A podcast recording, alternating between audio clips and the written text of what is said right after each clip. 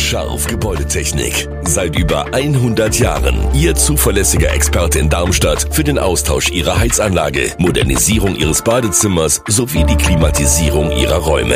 Erwarten Sie mehr von uns, als Sie es gewohnt sind. Scharf Gebäudetechnik.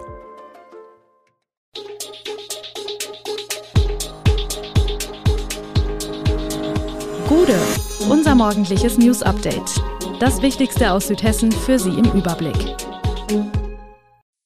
Guten Morgen aus Darmstadt an diesem 20. Oktober. Darmstadt gewinnt Wohnraum zurück, Eisbahn in Rossdorf bleibt geschlossen und höhere Energiekosten im Homeoffice. Das und mehr hören Sie heute im Podcast. Wohnraum ist in Darmstadt begehrtes Gut. Vor einem Jahr hat die Stadt daher die Ferienwohnungssatzung eingeführt. Wer als Eigentümer oder Vermieter eine Ferienwohnung dauerhaft auf dem freien Markt anbieten möchte, braucht dafür eine Genehmigung der Stadt. Und die kostet Geld. Eine Maßnahme, die sich für die Stadt bislang gelohnt hat. 31 Wohneinheiten konnten als regulärer Wohnraum zurückgewonnen werden, was umgerechnet 2362 Quadratmeter ausmacht, die für Normalmietverhältnisse zur Verfügung stehen. Bisher gab es 102 Fälle, in denen unerlaubt Wohnungen inseriert wurden. Bisher war das Verhängen von Bußgeldern nicht erforderlich, sagt Stadtsprecher Klaus Honold. Dabei ist ein Bußgeld von 25.000 Euro möglich.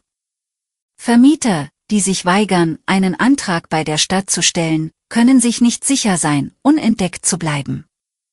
Denn nach einem Urteil des Verwaltungsgerichts Berlin ist der Online-Vermittler Airbnb verpflichtet, die Vermieterdaten an die Behörden weiterzugeben, wenn der Verdacht der Wohnraumzweckentfremdung besteht. Im kommenden Winter gibt es keine Eisbahn in Rossdorf. Der Gemeindevorstand hat beschlossen, die einzige Kunsteisbahn im Landkreis Darmstadt-Dieburg aufgrund der hohen Energiekosten nicht in Betrieb zu nehmen. Die Energiekrise treffe auch die Gemeinde Rossdorf hart, sagt der parteilose Bürgermeister Norman Zimmermann. Von horrend steigenden Energiekosten, Gasknappheit und dem Klimawandel sei die Kommune genauso betroffen wie die Bürger. Die Open-Air-Eisbahn, die in der Vergangenheit meist von Mitte Dezember bis Fasching in Betrieb war, liegt im Freizeitzentrum Rietzbachaue, direkt neben dem Rossdörfer Freibad.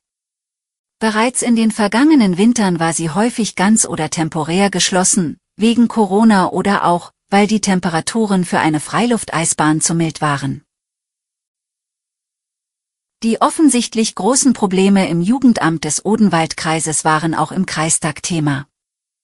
Wie der zuständige Dezernent und erste Kreisbeigeordnete Oliver Grobeis von der SPD dazu berichtete, führt er derzeit mehrere Gespräche mit den betroffenen Führungskräften wie auch mit Mitarbeitern.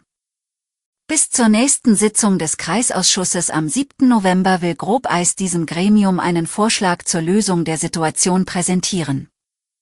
Der Kreisausschuss tagt nicht öffentlich, in der Folge sollen dann aber auch die anderen Gremien informiert werden. Derzeitige und frühere Mitarbeiter des Jugendamts klagen über viele Überstunden, zu viele zu betreuende Fälle, einen hohen Krankenstand, eine extrem hohe Mitarbeiterfluktuation und ein Klima der Angst. Die Situation in den betreffenden Abteilungen der Kreisverwaltung wurde durch einen offenen Brief von Mitarbeitern bekannt. Demnach befürchten vor allem Mitarbeiter des Allgemeinen Sozialen Dienstes, dass das zu schützende Kindeswohl im Odenwaldkreis aufgrund der aktuellen Zustände ernsthaft gefährdet sein könnte. Acht Kaninchen wurden vor dem Tor des Kreisterheims in Münster ausgesetzt. Die Tiere waren in zwei Kartons, achtlos zugeklebt, einfach abgestellt, bei einstelligen Temperaturen. Ein ähnliches Bild bot sich nur wenige Tage zuvor, als die Mitarbeiter am frühen Morgen eine Tragebox vor der Tür entdeckten.